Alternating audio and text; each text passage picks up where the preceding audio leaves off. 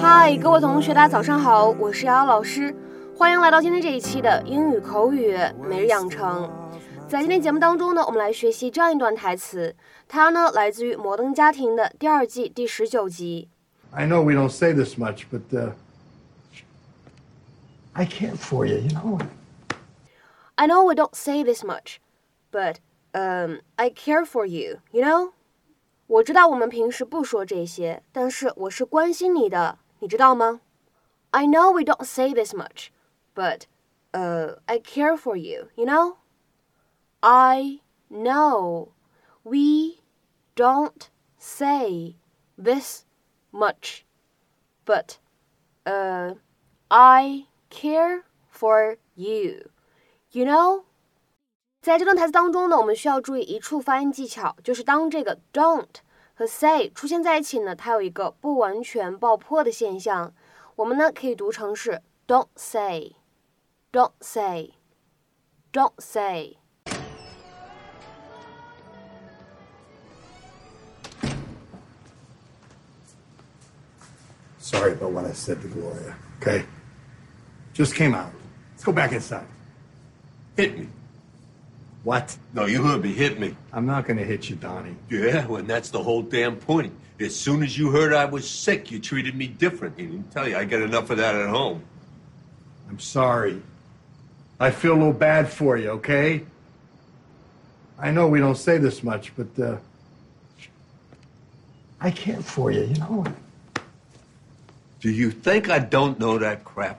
I have known you cared about me since we were eight and ten years old, and that mook, Joey Caleri, stole my bike and you put his head in the ice. What was that he said again? 在今天节目当中呢，我们一起来学习一下这样一个动词短语 care for 它的使用。一般来说呢，有以下的这样一些意思。第一层意思，在非常正式的场合当中呢，可以用来表示照顾、照料。 或者呢，关心这样的意思，就相当于 look after。那我们先来看一下它的英文解释：look after somebody who is sick, very old, very young, etc. 比如说，看一下这样一个例子：They hired a nurse to care for her。他们呢雇了一个保姆照顾她。They hired a nurse to care for her。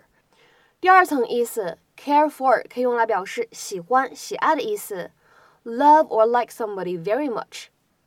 比如说，下面呢来看这样一个例子：Tom cared for her more than she realized。Tom 比他想象当中呢更喜欢她。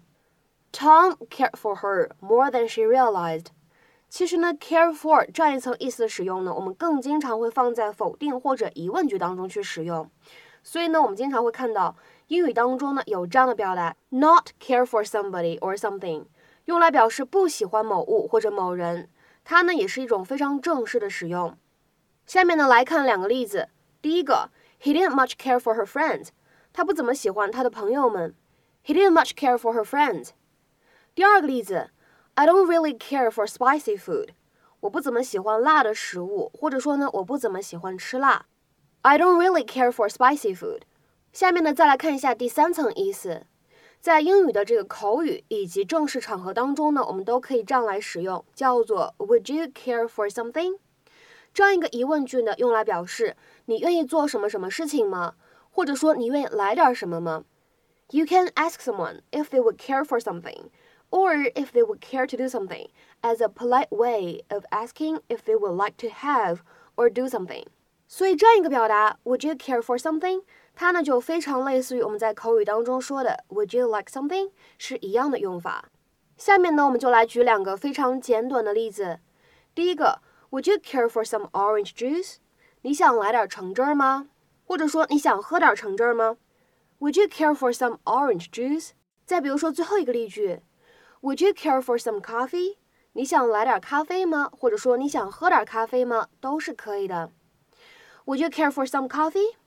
那么在今天节目的末尾呢，请各位同学尝试翻译以下这样一个句子，并留言在文章的留言区。She made him feel special and cared for. She made him feel special and cared for. 这样一个句子应该是一个什么样的意思？应该如何去理解呢？期待各位同学的踊跃发言。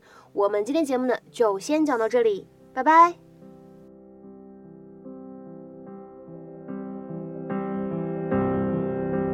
Dream of you awake. My dreams, they'll never take fire